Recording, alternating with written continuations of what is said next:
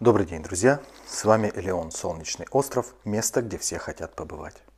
Все, что вы хотите знать о Северном Кипре, вы найдете на нашем веб-сайте eleon.life. Сегодня я прочту вам свою зарисовку, написанную после первого своего посещения закрытого для посетителей района города Фомагусты, Вороши. Подробную историю Вороши и почему она была закрыта так долго вы найдете на нашем сайте eleon.life. Вороша, 1974. Вороша 1970-е. Великолепные отели на берегу золотистых песчаных пляжей, бережно омываемых бирюзовой морской водой. Один из лучших средиземноморских курортов. Его пляжи и неповторимая атмосфера привлекают многих мировых знаменитостей современности. Элизабет Тейлор, Ричард Бертон, Ракел Уэлш и Бриджит Бардо частенько спускаются с бортов самолетов, чтобы насладиться гостеприимством этой жемчужины Средиземноморья.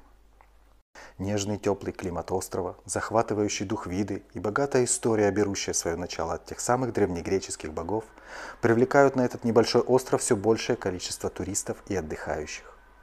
Город Фомагуста, частью которого является курортный район Вороша, переживает свои лучшие времена. Престижные отели вырастают прямо на побережье.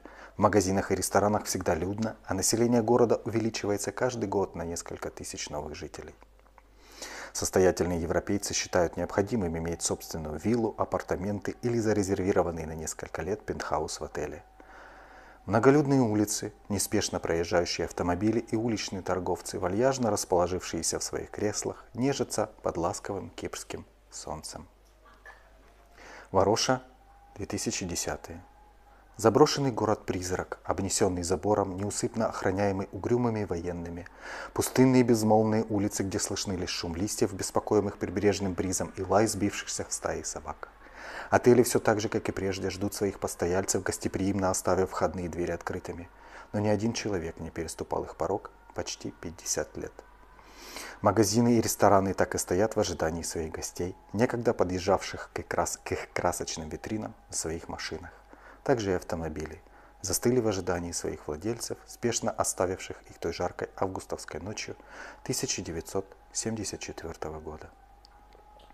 Потертый футбольный мяч лежит у бровки поросшего, уставший от солнечного света и соленого ветра травой. Как будто только вчера ребята, весело обгоняя друг друга, пытались отправить его в створ ворот, а затем, напивая и веселясь, разбежались по домам, чтобы, проснувшись утром, узнать, что игры взрослых навсегда разделили их со своими друзьями с соседней улицы. На этом все на сегодня. Читайте, смотрите и слушайте нас на сайте ilion.life. Не болейте, оставайтесь позитивными и добро пожаловать на Северный Кипр. Пока.